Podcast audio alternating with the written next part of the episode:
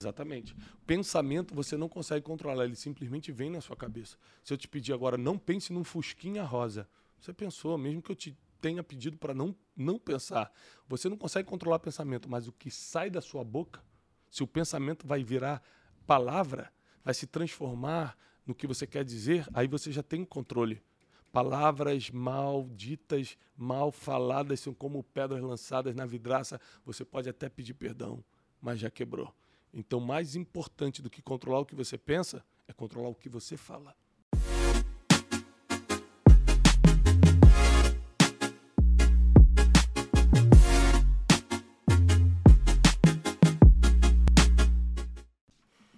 Bem-vindos a mais um Brunecast.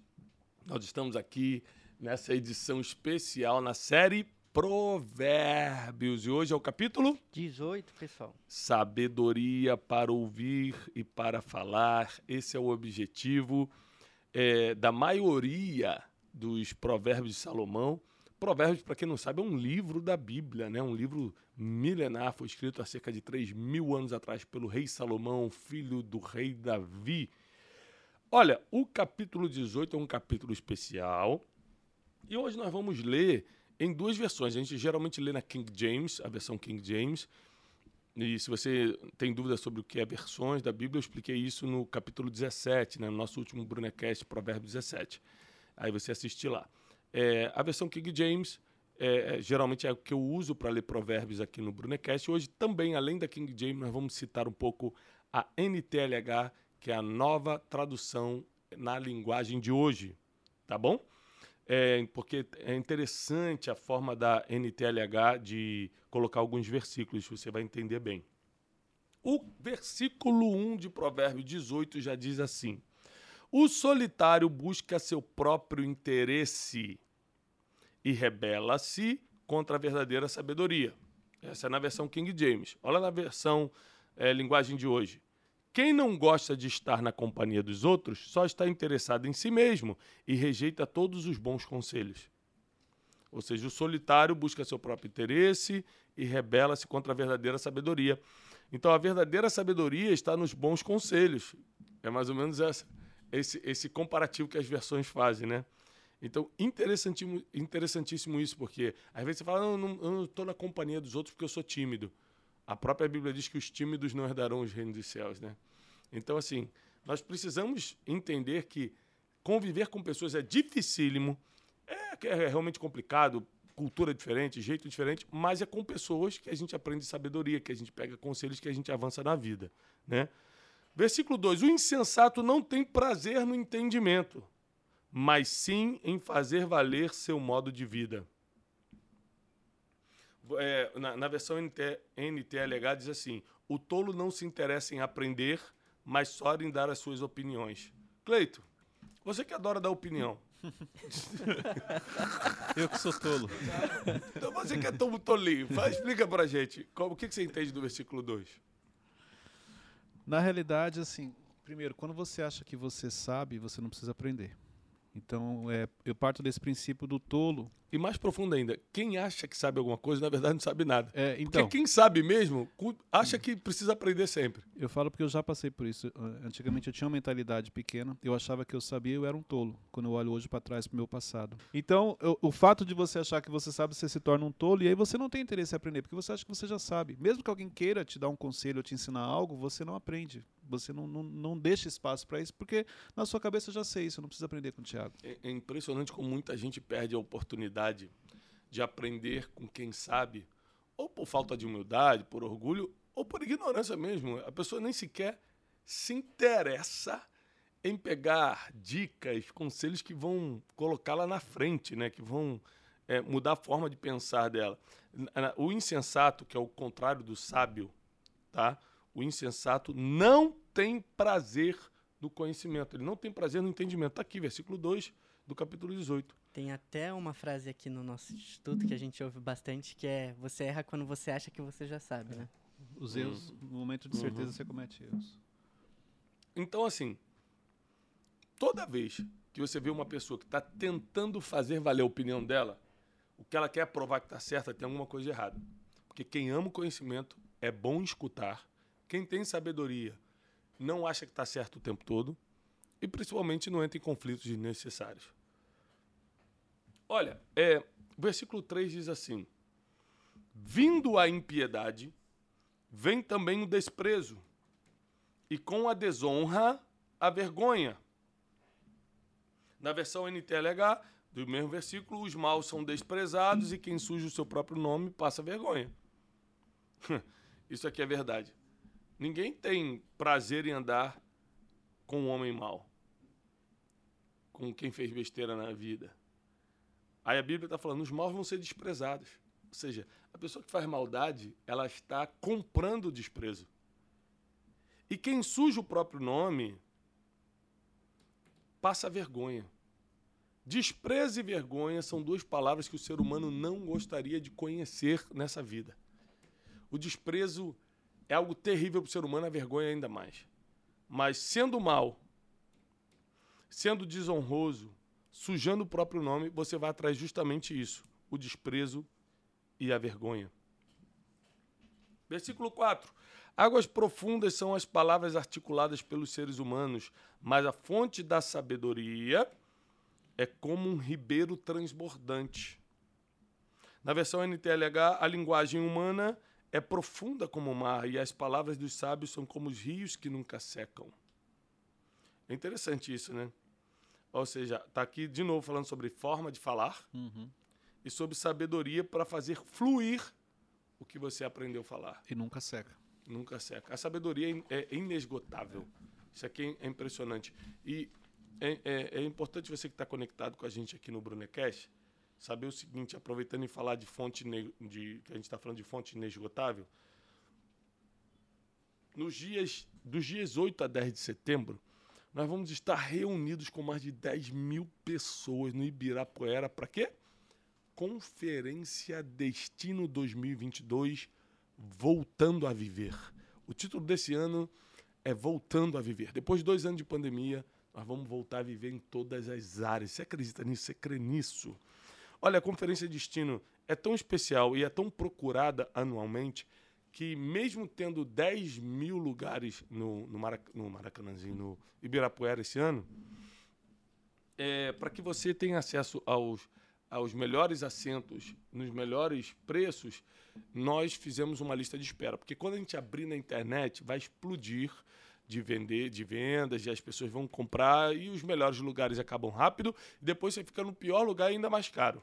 Então, para você não falar, ah, não sabia, Thiago não me deu oportunidade, puxa, uma conferência tão cara, não tem como ir. Para você não ficar, não ser aquelas pessoas que foram reclamando na última semana, aproveita, coloca o seu nome agora na lista de espera, está aqui na descrição desse AP aqui no, no Brunecast. É, quando você bota o seu nome na lista de espera, você é o primeiro, a primeira a receber as opções de assentos. Quando a gente fizer o lançamento, antes de ir para a internet, primeiro vai para você. Você vai ter prioridade para escolher assento, para escolher o melhor preço. Então não deixa de agora colocar o seu nome na lista de espera da Conferência Destino 2022, voltando a viver. Versículo 5. Cleiton, lê para a gente e explica o que você entende. Não é direito favorecer os ímpios para privar da justiça o justo.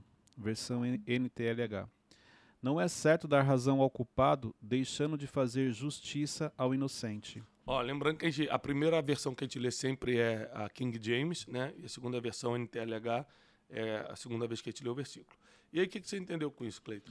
Que você não pode é, é, dar razão para quem está errado, ao culpado, deixando de fazer justiça, na realidade, com pessoas inocentes. E, Wesley, por que você acha que alguém vai dar razão ao culpado se ele sabe quem é o inocente? Às vezes, pra buscar aceitação do culpado, tipo, traz uma situação, aí não, é verdade, acho que você não é tão culpado assim. Eu, eu, Aceitação, mas tem um caso bíblico aqui em Provérbios que fala muito. eu ia falar que eu acho que tem muito a ver questão política, não da política, mas às vezes questões políticas, dentro de própria empresa, de situações, você acaba Ficando de um lado que vai favorecendo te de um lado, sabendo que aquele lado não está certo, mas porque você não pode se posicionar da maneira Agora, correta. tem uma palavra que aparece em Provérbios várias vezes, que a Bíblia condena quando você faz isso, que é suborno. Que é aquele que suborna para culpar o inocente. Então, é, eu vejo também que muita gente favorece o ímpio e priva o justo da justiça por causa do suborno, Sim. das vantagens financeiras, né? Então a questão de aceitação pode ser, a questão da politicagem, ah, vamos, a gente vai ter uma vantagem ali, mas também a questão do, do suborno financeiro. Né? Seis, as palavras do insensato provocam contendas e a língua clama por açoites. A versão NTLH diz: quando o tolo começa uma discussão, o que ele está pedindo é uma surra. Agora a pergunta é: Cleide, você já teve vontade de dar uma surra no Wesley? Várias vezes. Mas como eu tenho um autocontrole. Porque as palavras dele clamam por É, isso. né? não, ele, ele pede. A língua clama por Ele açoite. pede. Ele está sempre Ele pedindo um açoite. Mas é, isso aqui é verdade, né, cara?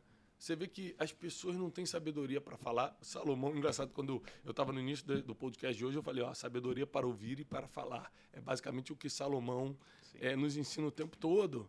Porque pode ser que esse seja um dos grandes segredos ocultos de Salomão. Apesar de estar aberto aqui, as pessoas nunca conectaram o ponto de que Salomão falou tanto disso que talvez na mente deles tenha sido a coisa mais importante da sabedoria, é a modelagem para ouvir e falar.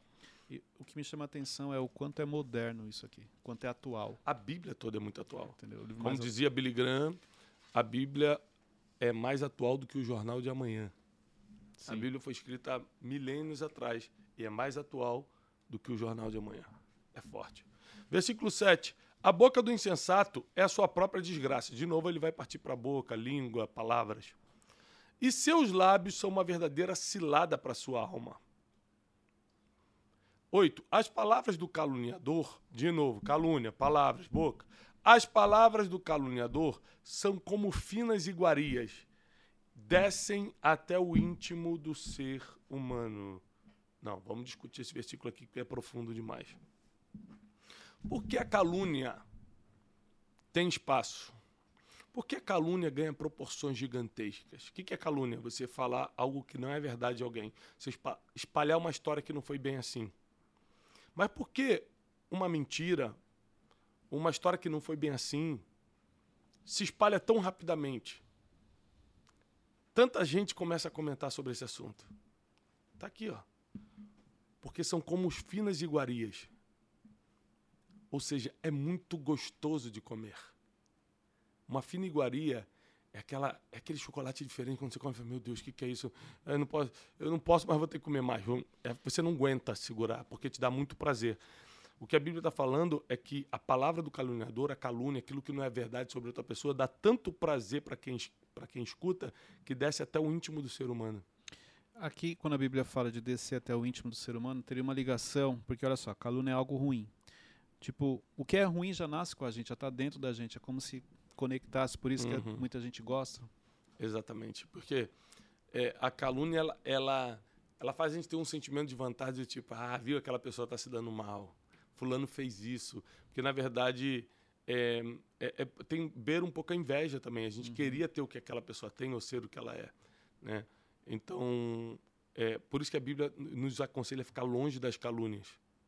Porque é como uma fina iguaria que desce até o nosso íntimo. Mas como é mentira, quer dizer que você está se saciando, você está comendo a mentira.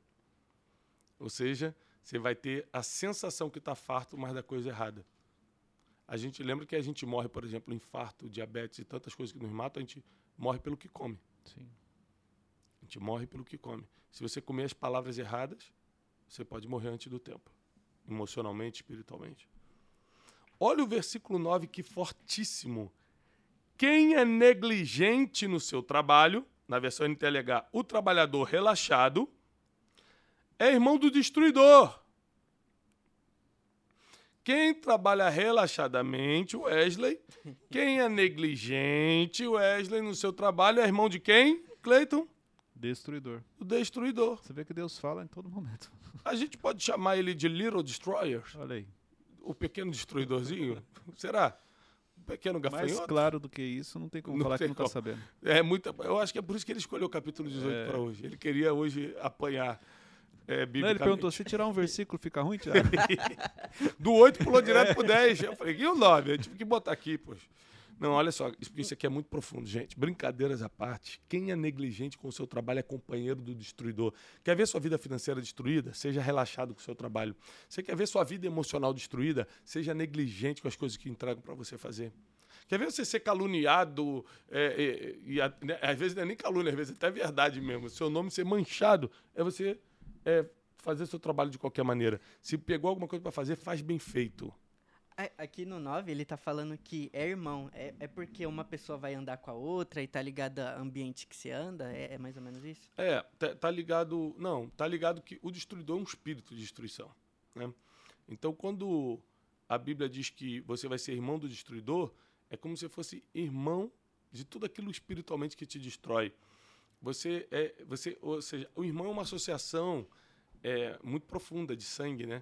Então, quando você é irmão de quem desperdiça, é, dá a entender que é uma aliança para sempre, porque você não deixa de ser irmão. Por exemplo, amigo você deixa de ser. Ah, não quero mais ser seu amigo. Ok. Irmão, você pode até brigar e não falar com ele, mas ele continua sendo seu irmão.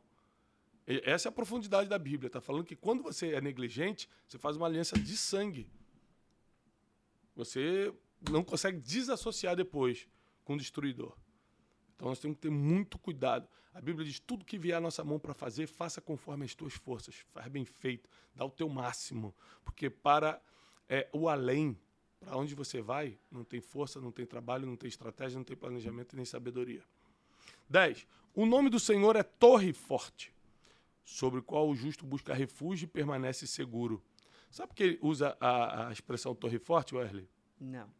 Porque naquela época, né, na- milênios atrás, a Torre Forte era aquela parte mais alta dos muros de proteção da cidade. Toda cidade naquela época tinha aqueles muros né, medievais né, que, que cercavam. A Torre Forte era o que tinha as pedras mais fortificadas e era o lugar mais alto. Então, por exemplo, qualquer conflito que dava de alguém tentar invadir, eles mandavam a família real para a Torre Forte. Ou seja, quem tinha que ser protegido ficava nessa Torre Forte muito alta, as flechas não chegavam, é, é, é muito difícil de derrubar. é, era sempre a última a ser atacada. Os caras tomavam a cidade toda, a Torre Forte era sempre a última. Então, é, Salomão fala o seguinte: o nome do Senhor é como essa Torre Forte. É um lugar de proteção, é um lugar alto, é um lugar que ninguém nem tenta chegar. Sobre o qual o justo busca refúgio e permanece seguro. Então, quem é justo, a Torre Forte não é a proteção do gerente do banco ou do melhor advogado da cidade, a Torre Forte é o Senhor. 11. Os bens dos avarentos, o que, que são os avarentos? Aquele que ama a riqueza, aquele que faz tudo por dinheiro. Os bens dos avarentos constituem sua cidade forte. Eles imaginam que ela seja inexpugnável. Ou seja, na versão NTLH diz: o rico pensa que sua riqueza o protege com as muralhas altas e fortes em volta de uma cidade. E por que Salomão, que era o homem mais rico do mundo, está falando isso aqui com certo sarcasmo? o rico pensa que a riqueza protege. Por causa do versículo anterior. Porque ele fala: o rico acha que a torre forte dele é o dinheiro, mas o justo, independente de ser rico ou pobre, o justo sabe que a torre forte é o nome do Não tem a Senhor. ver com dinheiro. É forte isso, né? Sim.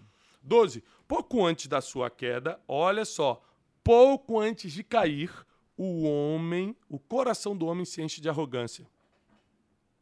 Quer dizer que a, a arro- a arrogância é um passo antes da queda. A arrogância atrai a queda. A humildade, contudo, antecede a honra. Forte também. sim. Muito forte. Ou seja, todo arrogante está um passo de cair, todo humilde está um, um Ser passo de ser honrado. honrado. Ou seja, a pessoa orgulhosa, ela está no caminho da desgraça. E a pessoa humilde, ela está no caminho do respeito, da honra, de ser considerada. É por isso que eu acho muito importante você entender.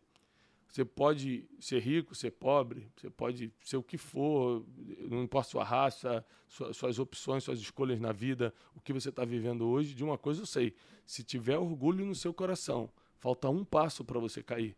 Ah, mas é que é outra pessoa que me feriu, mas não é isso que a Bíblia está falando. A Bíblia está falando que não importa quem você seja, não importa a situação que você está, se a arrogância está em você, se a altivez está nos seus olhos, você está a um passo de cair. Mas se a sua opção foi a humildade, mesmo você tendo que engolir a seco, mesmo você tendo que passar por cima do seu ego, se você escolher a humildade, falta um passo para você ser honrado.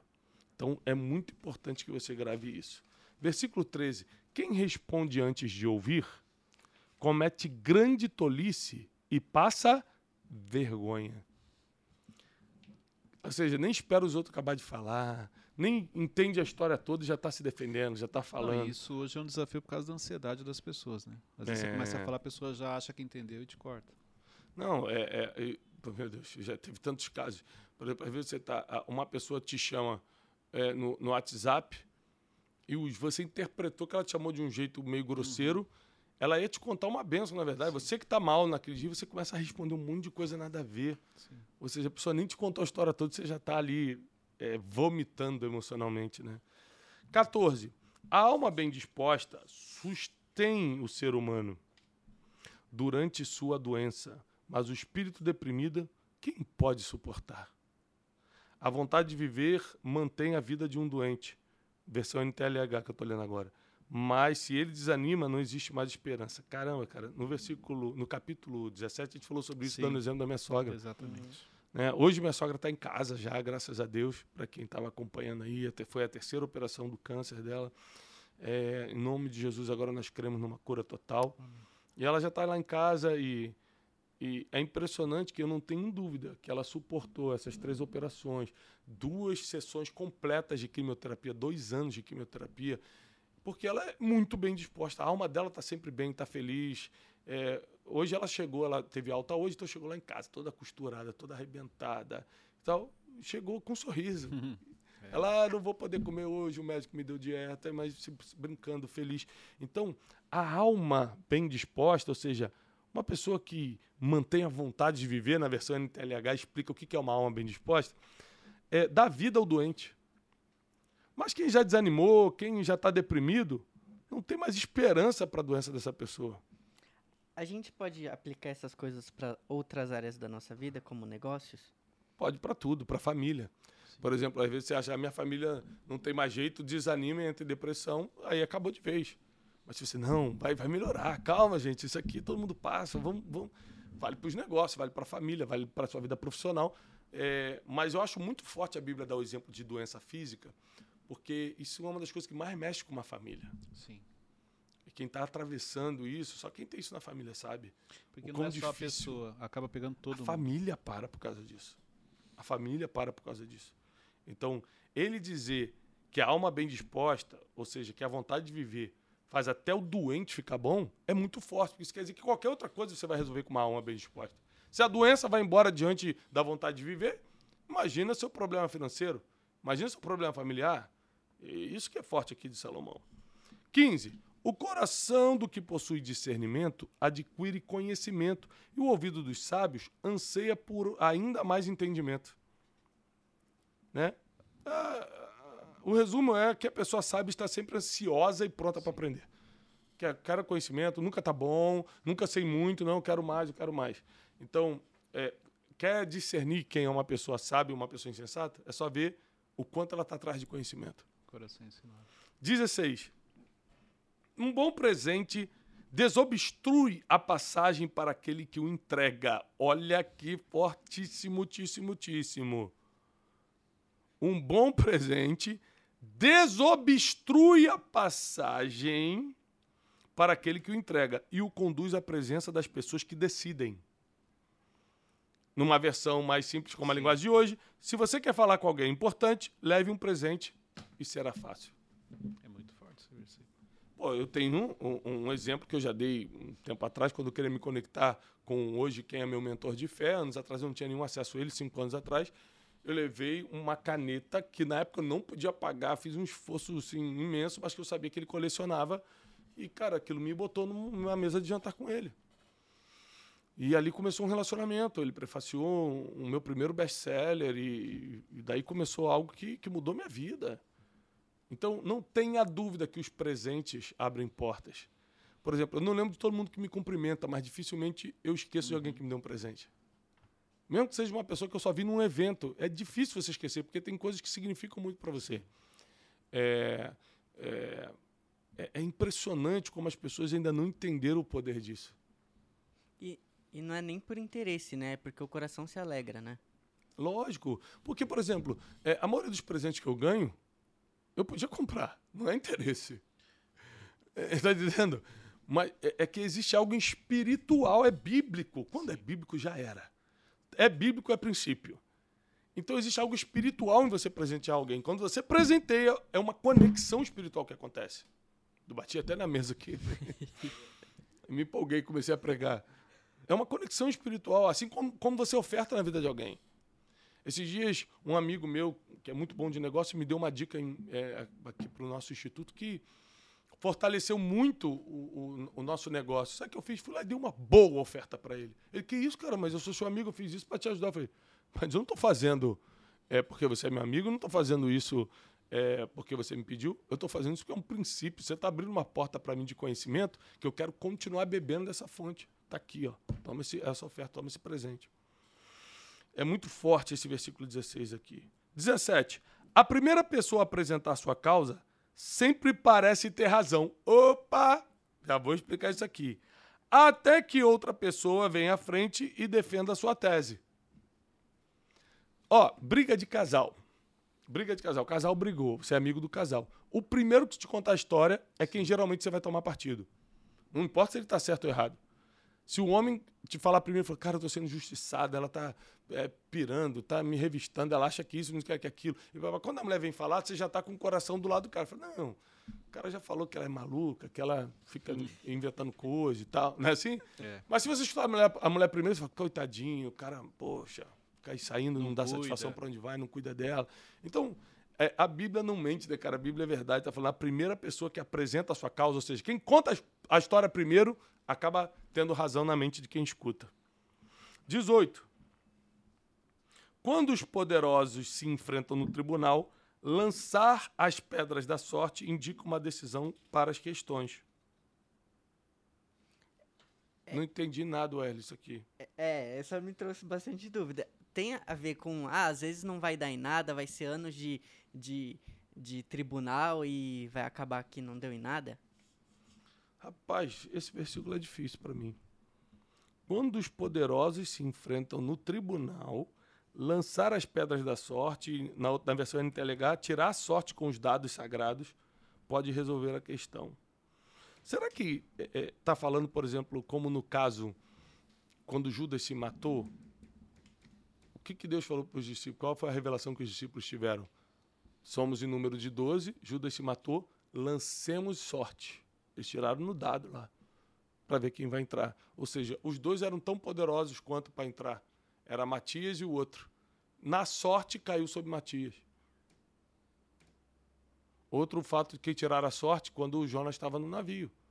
Falaram assim: ó, vamos tirar a sorte para saber quem é que está culpado aqui. Tiraram na sorte, ou seja, nos dados ou algo parecido, e caiu sobre Jonas. Mas é difícil de interpretar é. esse versículo. Né? Enfim, eu, eu acredito que é mais para esse lado de que quando dois poderosos brigam, não tem muita solução. Então é melhor ver o que, que Deus quer disso, é. sabe?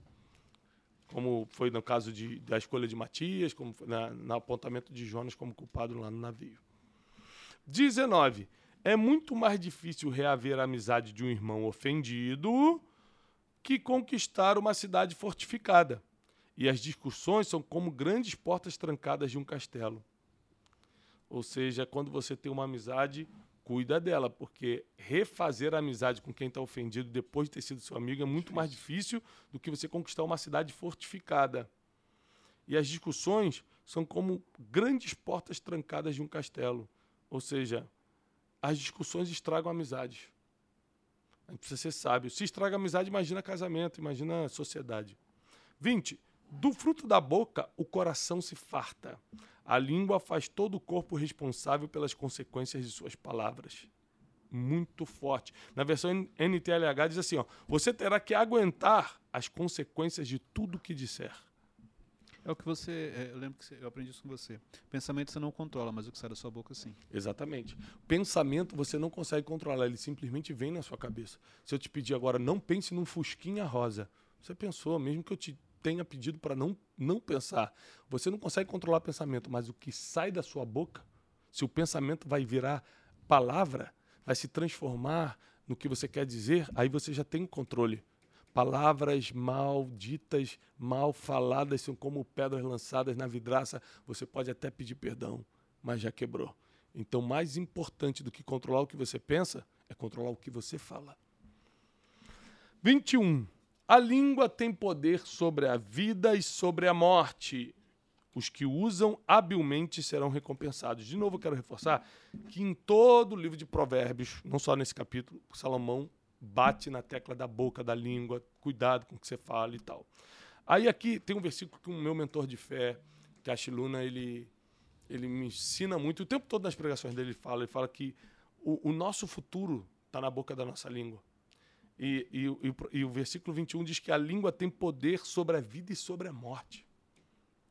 Os que usam habilmente o poder da língua, o poder da boca, serão recompensados. Ou seja, parar de, de reclamar, parar de, de, murmurar, parar de falar coisa negativa, parar de falar dos outros, parar de fofocar, parar de caluniar, usar sua boca só para abençoar. E a Bíblia também fala, não sai água doce nem salgada da mesma fonte. É o livro do apóstolo Tiago, capítulo 3. Da mesma boca não pode sair água doce e salgada. Ou você usa para abençoar, ou usa para amaldiçoar. Inclusive, a gente já lançou um desafio no, no Café com Destino, né? De passar sete dias sem reclamar. Verdade. Sem... E foram inúmeros testemunhos. Muitas pessoas mandaram testemunho. Verdade. Aliás, pessoal, se você não está acompanhando o Café com Destino, ele acontece no YouTube, ao vivo, às 7h57 da manhã, de segunda a sexta, no canal do YouTube. Versículo 22. É forte agora, hein? Hum. Quem encontra uma esposa descobre algo excelente e recebeu uma bênção especial do Senhor. Vamos descobrir quem é abençoado e quem não é. Quem Deus ama especialmente e não ama agora.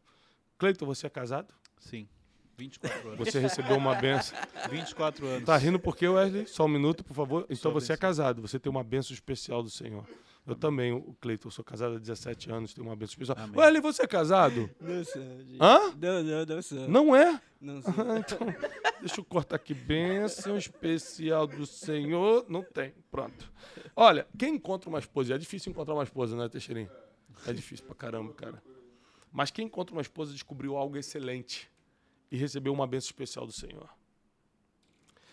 23. O pobre se expressa com súplicas. Cara, é impressionante isso aqui. Salomão está falando isso aqui há 3 mil anos atrás, gente. Já viu que o pobre se expressa pedindo? Com súplica, pedindo. Mas o rico avarento responde com arrogância o rico avarento. Aqui, gente, pra gente, que a gente está batendo muito, né, na questão de você interpretar bem a Bíblia. Não está falando que o rico responde com arrogância. Com arrogância. Está falando que o rico avarento. avarento. Quem é o rico avarento? É quem tem dinheiro e ama o dinheiro. Porque tem um rico que tem dinheiro e não ama o dinheiro. É o rico que pode ir para o céu. É uma pequena porcentagem, porque dificilmente o rico entrará no reino dos céus, mas tem. Então, só para você não generalizar aqui. O rico avarento responde com arrogância às súplicas do pobre. Mas eu tenho uma crítica ao pobre aqui. O pobre poderia aprender o que é muito difícil, porque justamente por ele ser ignorante que ele é pobre, ele não é pobre porque nasceu pobre, porque Sim. é muito rico, nasceu pobre e ficou rico. Ele não é pobre porque está naquele bairro, porque pode ser só temporário também. Ele é pobre porque permaneceu na ignorância. Então, o jeito que ele fala pedindo, ainda ele não tem o conhecimento que isso não funciona, que isso é só para esmola. Se ele quiser mudar a realidade dele, ele tem que oferecer. Então, em vez de pedir emprego, ele oferece ajuda para alguém. Ele oferece o que ele sabe fazer para alguém. Mas aí, para ele, ele mudar a forma de falar, ele vai ter que mudar a forma de pensar. Esse é o problema. Lembre-se, a pobreza não é uma questão política e muito menos financeira, é uma questão mental. Se a gente entender isso aqui, a gente pode ajudar muita gente através do conhecimento. 24 e último versículo. Cuidado, as muitas amizades podem levar à ruína, mas existe amigo mais chegado que um irmão. Meu Deus. Sabe que está falando as muitas amizades? Porque amigo mesmo são poucos. Sim. Aquela pessoa que fala, tem um monte de amigo, eu estou sempre cercado de gente, cuidado, pode levar à ruína. Quer ver? É só você estar tá num numa questão que você precisa decidir muito séria, tipo, vou vender minha empresa, ou não sei se eu separo ou não separo, ou se eu mudo de país ou não. Aí você tem 30 amigos. Pergunta para os 30. Pergunta para os 30, para você ver se você não vai para ruína. Cada um vai te falar uma coisa. Se você olhar, a Bíblia fala existe amigo. Você vê que ela nem no plural ela não traz. É.